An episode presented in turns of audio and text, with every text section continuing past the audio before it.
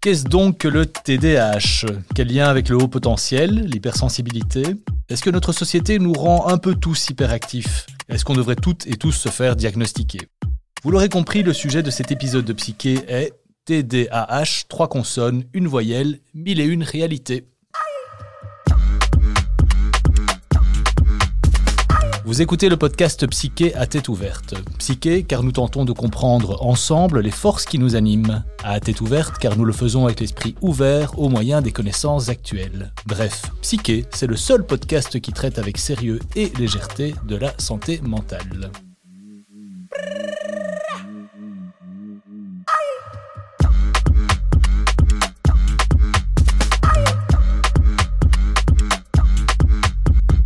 Pierre Oswald, bonjour. Bonjour. Le sujet du TDAH, vous le connaissez bien car vous traitez ce trouble chez les adolescents et les adultes depuis 20 ans.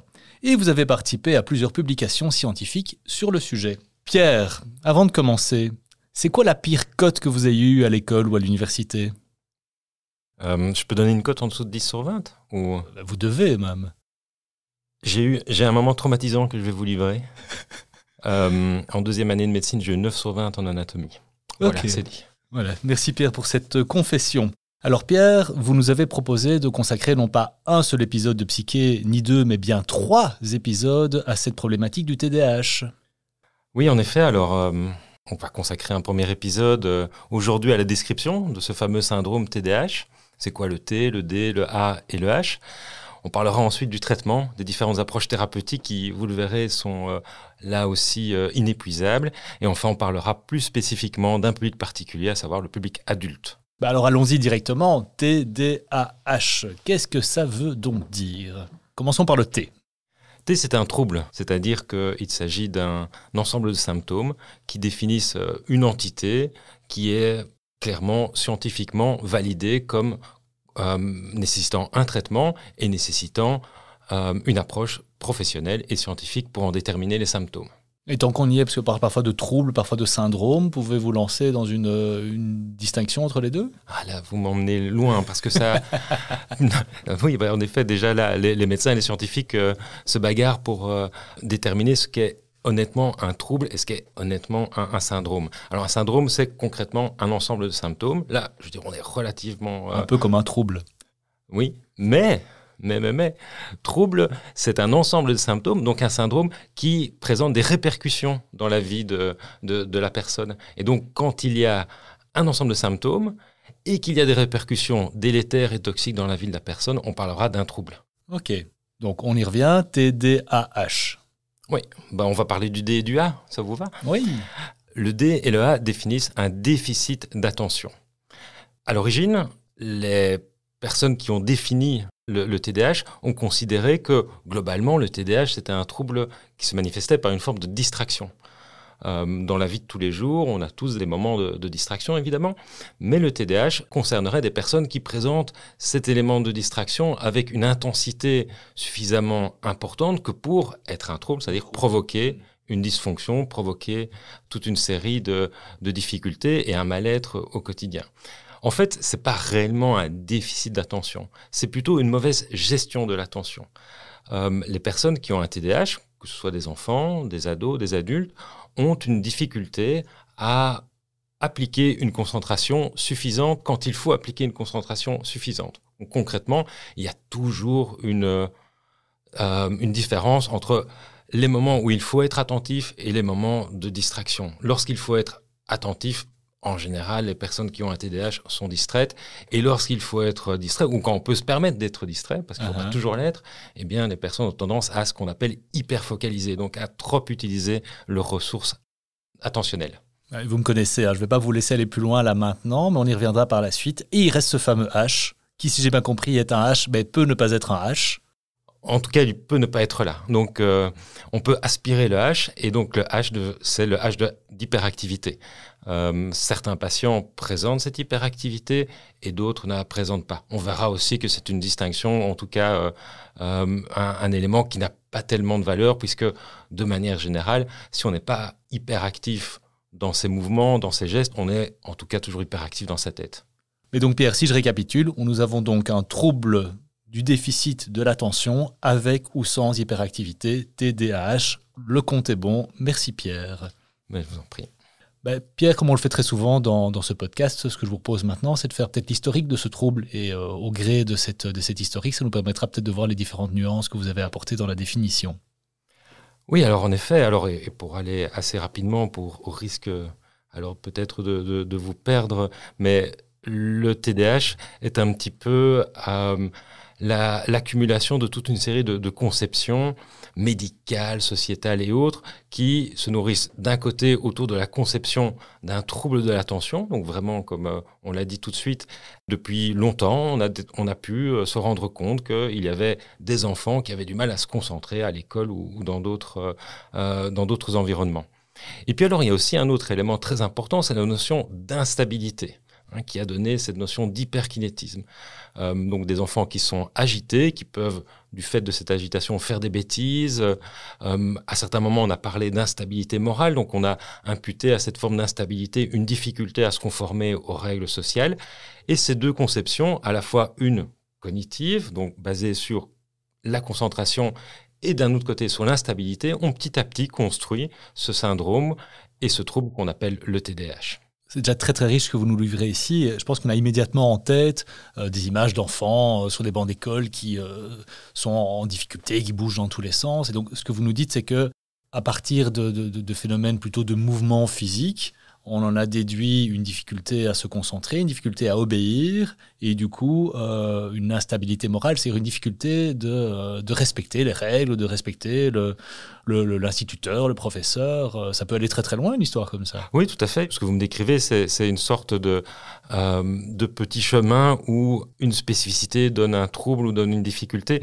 Je pense que vous en doutez, tout ça est évidemment un petit peu plus compliqué et est fortement marqué aussi par l'aspect sociologique et voire politique de, de nos sociétés. Par exemple, même si on sait que des petites filles sont euh, atteintes par le TDAH, bien souvent on a cette image en tête du petit garçon turbulent qui saute sur sa chaise, qui, qui vient sur le bureau du, du, médecin, qui prend ses bics, etc. Euh, mais rappelez-vous ce que je vous ai dit, euh, cette notion de d'agitation psychomotrice est associée un trouble de concentration. Et ce trouble de concentration peut être à la fois une distraction, mais aussi une hyperfocalisation. Et une chose qu'on a vue, c'est que les petites filles, peut-être s'agitent moins physiquement, mais sont tout autant marquées par cette difficulté de gérer leur attention. Donc, déjà, un élément parmi d'autres, c'est que le tableau, il est très très riche, en tout cas très hétérogène. Donc, Pierre, quand est-ce qu'on a commencé à s'y intéresser d'un point de vue médical? J'imagine que très vite, euh, des instituts ont dû euh, s'énerver et déclasser toute une série de gamins de gamines qui, du coup, se sont retrouvés un peu euh, exclus du ce qu'on appelle le système scolaire classique. Mais à quel moment est-ce qu'on a commencé à se dire, mais tiens, il y a peut-être quelque chose là derrière qui n'a rien à voir avec la morale, qui n'a rien à voir avec l'obéissance, la capacité à obéir, ou les capacités intellectuelles À quel moment? Euh, je dirais que si on remonte quand même relativement loin, les premières évaluations, les premières belles descriptions cliniques remontent, euh, alors parfois épisodiquement au 19e siècle, mais il y a eu une étape importante qu'on a un peu tendance à oublier, c'est l'obligation scolaire à la fin du 19e siècle, qui a amené aussi euh, à l'école toute une série d'enfants qui peut habituer évidemment aux normes et aux règles. Et c'est à partir de ce moment-là que des descriptions ont pu avoir lieu et donc petit à petit un intérêt de la part euh, bah, de spécialistes pour évaluer de grandes séries de, euh, d'enfants qui présentaient cette instabilité et cette agitation. Et puis petit à petit, comme souvent d'ailleurs en, médecine et en particulier en psychiatrie, l'évolution se fait lorsqu'on trouve des traitements. Et il y a l'avènement des amphétamines à partir des, années 20 et des années 30 ont petit à petit amené les, spécialistes à se dire, mais tiens, de manière assez étonnante, ces amphétamines ont un effet qu'on considérait comme paradoxal chez toute une série d'enfants agités. Oui, c'est ça, parce que moi qui n'y connais pas, pas grand-chose, amphétamine, j'imagine que c'est quelque chose qui va plutôt aller m'agiter, me réveiller, me, mettre un coup de... Chez vous, oui, chez vous. Mais imaginez, peut-être c'est loin de vous, ce, qu'est le, TDAH. Eh bien, dans le TDAH, les amphétamines ont effectivement ce pouvoir psychostimulant, mais un pouvoir stimulant de certaines zones cérébrales qui en général, fonctionnent moins bien. Donc le fait de stimuler certaines zones cérébrales permet justement à la personne de mieux contrôler ses gestes, mieux contrôler ses réactions et mieux contrôler son attention. Ça y est, vous nous emmenez euh, dans l'endroit que vous préférez sur Terre, c'est-à-dire dans notre cerveau. Racontez-nous un peu ce qui s'y passe. Dans le cerveau d'un TDAH, évidemment. Dans le cerveau d'un TDAH, ce qui se passe, oui, il se passe énormément de choses. Là aussi, comme je le dis souvent, ce sont toute une série d'hypothèses qui, circulent, mais qui sont de plus en plus euh, validées par, euh, par exemple, l'imagerie médicale, par la génétique et par une série d'autres disciplines. Pour faire simple, on a dans le cerveau une tour de contrôle qui, est, qui se trouve là, juste derrière votre front, c'est le lobe euh, préfrontal. Et ce lobe préfrontal, on a pu démontrer que dans la plupart des cas de, de TDAH, il était hypoactif, c'est-à-dire qu'il ne fonctionnait pas comme il devrait fonctionner. Et donc, assez simplement, si on veut expliquer ce qu'est le TDAH, c'est une tour de contrôle qui fonctionne pas bien. Donc imaginez un aéroport avec une tour de contrôle qui est un peu déficiente, une grève des, contrôleurs euh, aériens par exemple, eh bien vous aurez euh, des avions qui vont décoller en même temps, vous aurez des avions qui vont euh, tourner dans, le ciel avant de pouvoir atterrir, enfin bref, ça va être un mini chaos. C'est un peu le cerveau d'un TDAH. Donc une hypoactivité frontale et préfrontale. Il y a aussi toute une série d'autres euh, voies euh, dans le cerveau qui sont touchées, mais je pense que je vais m'arrêter là pour euh, expliquer vaguement, mais en tout cas de manière claire et scientifique, c'est quel TDAH. Mais moi, j'en étais resté au, gros monsieur barbu d'Il était une fois la vie dans la tour de contrôle. C'était une bonne image. Hein. C'était une très très bonne image. Il faudrait faire Il était une fois le TDAH, ça serait pas mal. Et au niveau des origines, c'est quelque chose de. Vous avez parlé de génétique tout à l'heure. C'est un trouble qui présente un caractère génétique ou euh? Oui, alors l'hypothèse actuelle euh, et, les dernières classifications font du TDAH un trouble du neurodéveloppement. Alors, trouble du neurodéveloppement, bah, ça, dit bien ce que ça veut dire. C'est-à-dire que le développement cérébral est touché par le TDAH. En tout cas, c'est un trouble qui, euh, qui emprunte cette voie-là, au même titre, par exemple, que le trouble du spectre autistique. Donc tous ces troubles-là atteignent le cerveau bah, dès la naissance et ont alors évidemment une conséquence importante sur euh, le développement de, l'enfant et, de la personne de manière générale. Alors les troubles du, euh, neurodéveloppement, clairement, sont des troubles avec une forte empreinte génétique. Euh, c'est-à-dire que on imagine et on pense qu'une myriade de gènes sont impliqués dans le trouble, tant dans la manière dont euh, il peut s'exprimer que dans, même dans la manière dont on peut le traiter. Par exemple, certains gènes impliqués qui pourraient définir une bonne ou une mauvaise réponse à certains traitements. Qui dit génétique dit aussi une certaine forme d'hérédité. Vous connaissez la différence entre la génétique et l'hérédité Oui, mais j'aimerais tellement vous l'entendre la raconter. Vous racontez si bien. Eh bien, je vais le faire. Donc, euh, donc la génétique, ça veut dire qu'il y a des gènes qui sont impliqués. C'est aussi simple que ça. Il peut y avoir des gènes qui peuvent, par exemple, muter durant, durant la vie sans que ce soit héréditaire. Et là où il y a des gènes, il n'y a pas de plaisir. Hein, complètement, complètement. Et heureusement qu'il y a des gènes parce que l'hérédité euh, se nourrit de, de, la génétique. Alors l'hérédité signifie que euh, une certaine caractéristique est transmise d'une génération à l'autre, hein, parents aux enfants. Et on sait dans le TDAH que si un parent est TDAH, il a six fois plus de risques d'avoir un enfant qui présente le même type de, symptômes lorsqu'on le compare à la population générale. Et c'est comme le daltonisme, ça se transmet plus par le père, par la mère euh Non, il n'y a, euh, a, pas de, euh, de gène unique, en tout cas, qui est impliqué dans le TDAH, ce qui fait qu'on ne peut pas déterminer qu'il y a, par exemple, un gène récessif ou un gène dominant dans, dans, dans cette histoire. Le TDAH, c'est avant tout une histoire d'une myriade de gènes, et puis aussi une affaire d'environnement, d'éducation et finalement d'adaptation à la vie de tous les jours. Justement, l'environnement, Pierre, tendez une perche incroyable. Quand vous décrivez cet aspect d'attention de, qui part un peu dans toutes les directions, et quand on imagine maintenant à quoi ressemble, bah, à quoi nous ressemblons et à quoi ressemblent bah, nos enfants par rapport à l'hyper-sollicitation des moyens technologiques, des réseaux sociaux et compagnie, est-ce que notre société va justement produire, est-ce qu'elle produit plus de TDAH oui, moi j'en suis, suis convaincu. Alors évidemment, là, on dépasse le cadre strictement médical, mais euh, c'est tout aussi passionnant. Notre société produit toute une série de, dispositifs qui rendent évidemment la vie beaucoup plus difficile à certains TDAH. Et ça, c'est une vision qu'on peut avoir de manière un petit peu superficielle. Néanmoins, sachez que bah, si on reprend les choses de manière peut-être un petit peu différente, peut-être que le TDAH est aussi un mécanisme protecteur contre cette agitation environnementale et cette agitation euh, qu'on connaît actuellement et qui a tendance évidemment à s'accélérer et ce de, plus en plus. Quelqu'un qui est capable comme ça d'être distrait, entre guillemets, c'est-à-dire de passer d'une chose à l'autre, bah, c'est peut-être un mécanisme assez intéressant lorsqu'il y a une multitude de choses à faire en même temps. Et là, vous me regardez d'un air assez insistant, Pierre. Je ne sais pas du tout ce que vous sous-entendez. Je, ne dis rien. On n'avait pas dit pas de diagnostic sauvage.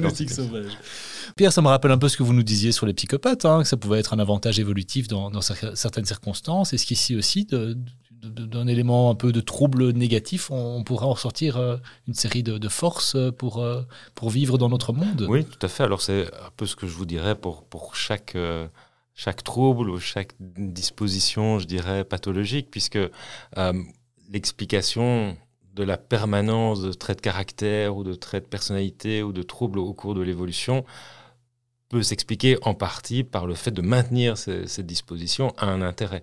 Et dans le TDAH, c'est d'autant plus évident. Alors il y a des études assez rigolotes qui ont été faites qui montrent que dans les pays qui sont plus marqués par cette agitation, et donc évidemment on pense aux États-Unis, eh bien il y aurait plus de TDAH qu'en Europe. Alors la question de le fait de la poule, hein, finalement, est-ce que on produit plus de TDAH parce que la société est plus agitée ou bien au contraire, le fait d'avoir une population qui est plus agitée produit alors un environnement plus agité. Alors là, évidemment, la question reste entière. Et votre avis à vous, c'est quoi? Bah, C'est un peu des deux, évidemment. de l'art de se mouiller. Euh, Pierre, vous êtes descendu dans le cerveau d'un TDAH, mais si maintenant on est dans son esprit, à quoi ça ressemble dans la tête, dans l'esprit d'un TDAH Alors quand toute personne qui est amenée à, effectuer une tâche doit la faire de, manière... Euh, euh, plus ou moins séquencé, de manière plus ou moins orientée, sans se laisser distraire par euh, toutes les habitudes et même les obligations, les angoisses ou toute une série de, choses qui, qui, agitent ou, qui euh, finalement orientent nos vies. Alors comment on fait pour faire une tâche au, au, quotidien?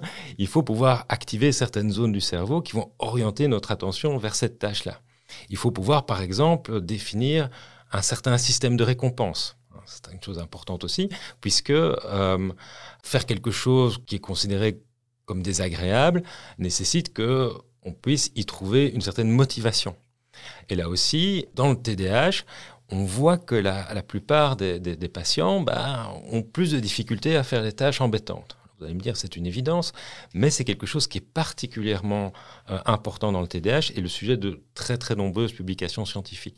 Ça veut dire quoi, Pierre? C'est que ce déficit de l'attention ne se manifestera pas de la même façon selon le caractère agréable ou désagréable perçu par euh, celui qui l'a fait? Oui, totalement. Moi, je prends souvent l'exemple en, consultation de, de la bulle à verre. Vous ne connaissez pas mon histoire de la bulle à verre? La bulle à verre? Évidemment. Donc, Cher Alban, est-ce que chez vous, vous laissez traîner toutes les bouteilles en verre que vous devez ramener à la bulle à verre Mais beaucoup de haricots bio, c'est ça Exactement. Oui, oui, je, laisse traîner. Vous laissez traîner ça bah, C'est-à-dire qu'ils sont tous au même endroit dans ma cave, ils ne traînent pas dans ma cuisine, ça non. Mais il y a quand même une certaine accumulation avant que je ne me décide à aller euh, à la bulle à verre. Et qu'est-ce qui va vous euh, motiver à vous déplacer prendre ces, euh, ces bocaux un peu crasseux avec encore un... Mais, Pierre, mes bocaux sont tous rincés. Ah, peu importe. ils sont classés différemment selon, selon que c'est des, des verres colorés ou des verres blancs dans des sacs différents.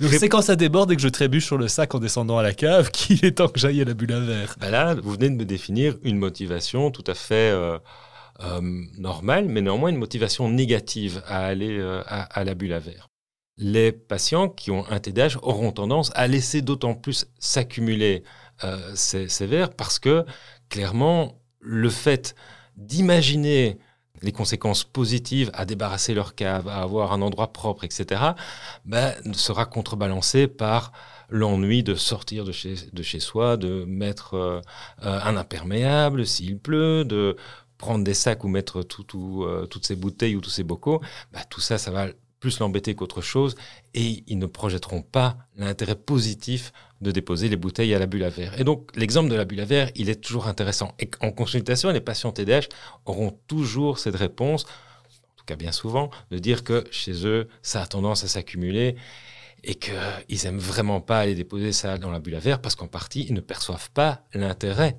euh, de déposer ces, bouteilles à la bulle à verre. C'est ça, donc on ne verra jamais dans un cabinet de consultation un patient en TDAH arriver avec ses sacs de vidange. Sauf s'il y a une bulle à verre. Mais, euh, Non, il n'y en a pas. Donc Pierre, quand on revient euh, à, la, à, la, cette notion de déficit d'attention, vous avez parlé à la fois de distraction d'un côté et d'hyperfocalisation de l'autre. Pourriez nous en dire un petit peu plus? Alors le, phénomène de l'hyperfocalisation dans le TDAH, c'est vrai qu'on n'en parle pas énormément et pourtant c'est un, des signes cardinaux du, trouble.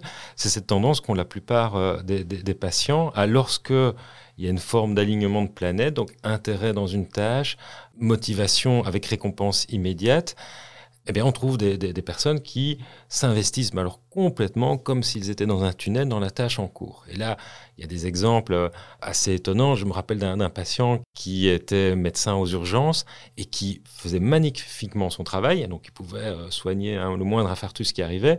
Mais par contre, il oubliait complètement d'aller chercher ses enfants à l'école. Donc, quand il est dans sa tâche, il oublie tout, tout le reste.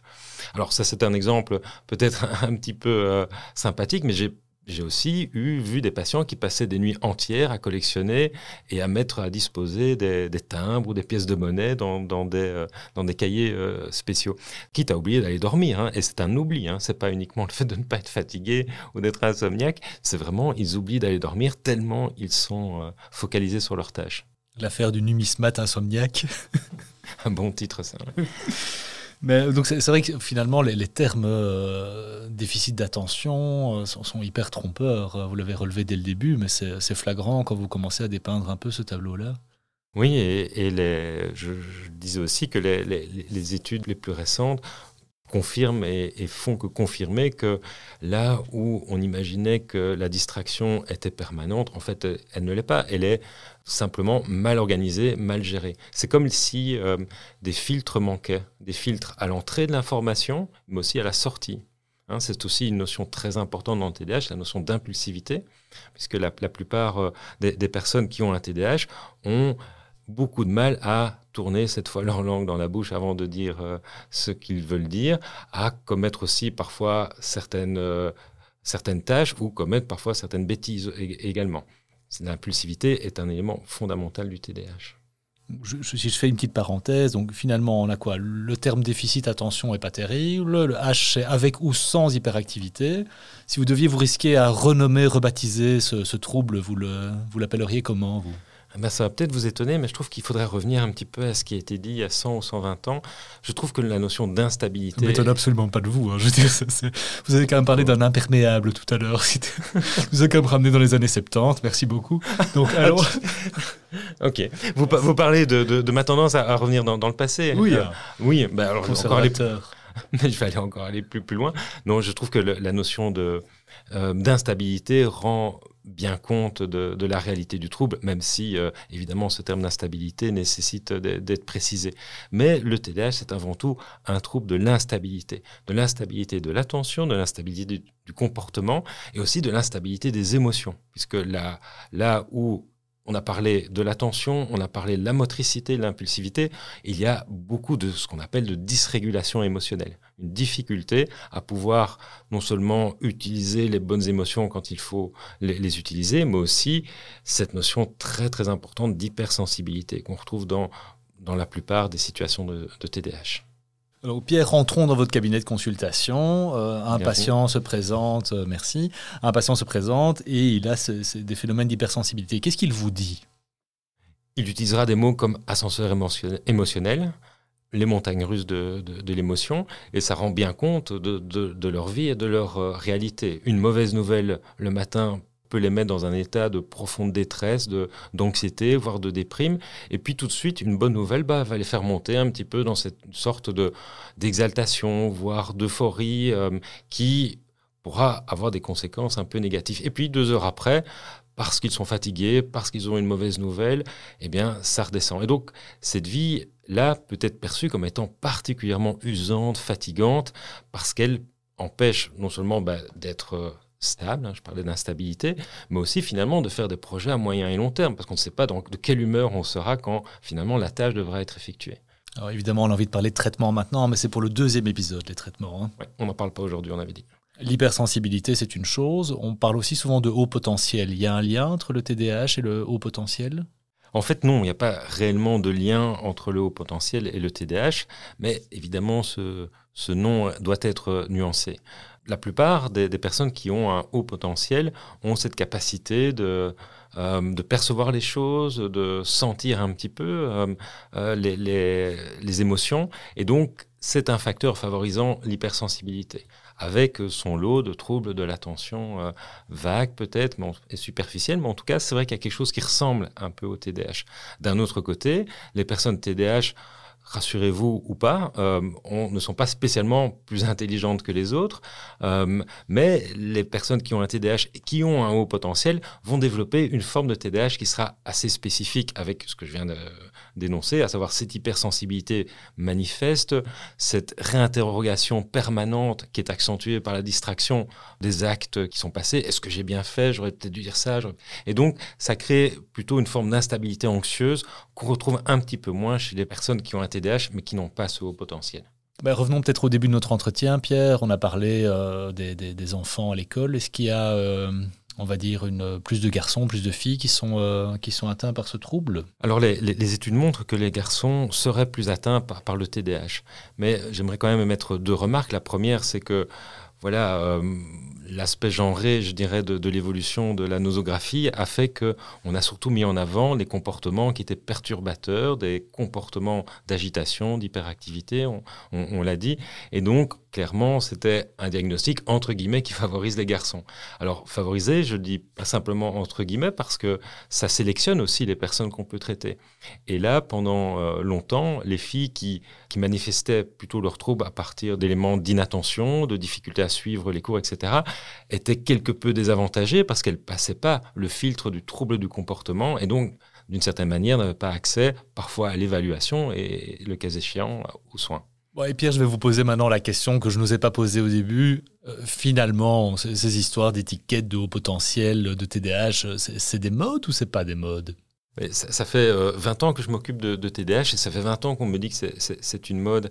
Je crois que le, plus important, c'est qu'au travers de l'étiquette de, de, TDAH, on arrive vraiment à pouvoir détecter des personnes qui sont en souffrance. Et clairement, il y a des gens qui viennent me voir et qui, du fait de la de poser cette étiquette de TDAH permet d'accéder à certaines formes de traitement qui améliorent leur bien-être. Et donc, tant mieux si c'est une mode, et tant mieux si c'est une mode qui dure.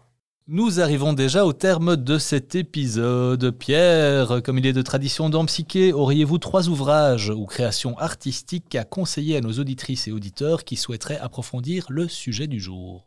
Mon premier choix sera un, film de Xavier Dolan qui qui s'appelle Mommy. Je pense que vous connaissez tous ce, film extraordinaire qui, au-delà du, du, TDAH que semble présenter euh, l'acteur du film, euh, il y a toute une série d'autres troubles qu'on peut évoquer, mais qu'on n'a pas discuté aujourd'hui, les troubles oppositionnels, euh, les traits antisociaux. Ça montre surtout ce lien magnifique entre, un, entre une mère et, son fils, et finalement tout ce qui est mis en place pour essayer d'accompagner les ados TDAH, pour le coup au Canada, et qui est souvent transposable à ce qu'on fait en Europe. Mon, mon attention est déficitaire. Xavier Dolan ou Xavier Dolan? Moi, j'ai dit Dolan. Bah oui, j'ai entendu. On a tous entendu. J'espère que lui aussi. Bah, si, si, c'était à la francophone. Ouais, très bien. Deuxième œuvre. Nos enfants en trouble de Sylvie Perrin, c'est un documentaire qui est sorti il y a maintenant deux ans et qui a euh, l'avantage euh, d'avoir un point de vue, pour le coup, un petit peu euh, nuancé sur les différentes approches dans le TDAH. On en parlera lors du traitement, mais on est souvent dans une situation un petit peu exacerbée où il y a les pour et les contre. Et ce documentaire me semble suffisamment euh, passionnant, euh, nuancé et intelligent pour donner une image claire et euh, finalement assez complète de ce qu'est le, TDAH. Et enfin, un bouquin que j'ai découvert avec beaucoup beaucoup de plaisir, c'est le bouquin d'Adrien de, de Viver, un présentateur euh, de, télé euh, en, Belgique. Son livre s'appelle On m'appelle la tornade et euh, Adrien décrit sa vie, là, ce qu'il a vécu, ce qu'il vit actuellement autour du TDAH avec énormément d'humour et surtout, là aussi, sans pointer des pour, des contre et de manière tout à fait abordable, décrit ce qu'est le TDAH. J'imagine que lors de notre troisième épisode où on se consacrera euh, au TDAH chez l'adulte, euh, on évoquera euh, bah, la vie professionnelle, la vie familiale, etc. quand on est atteint d'un trouble comme celui-là. Exactement. Eh ben, je suis bien impatient, mon bon Pierre.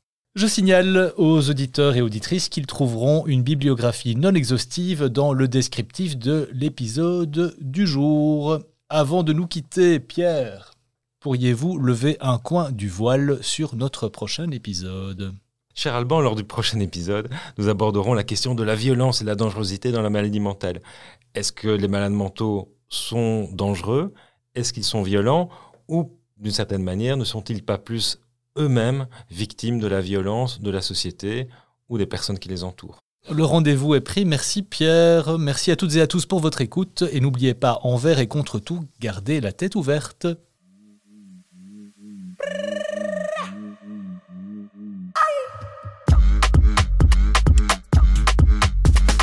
Chères auditrices et auditeurs, c'est la fin de cet épisode de Psyché à tête ouverte. Il a été réalisé par l'agence Benvox et coordonné par Maya Azizolaoff et Antoine Arnould. Si vous avez aimé, vous pouvez liker et partager. Vous pouvez aussi nous envoyer vos propositions de thèmes à l'adresse info at psyche.be. Nous vous remercions pour votre écoute et on vous donne rendez-vous pour le prochain épisode dans deux semaines, jour pour jour.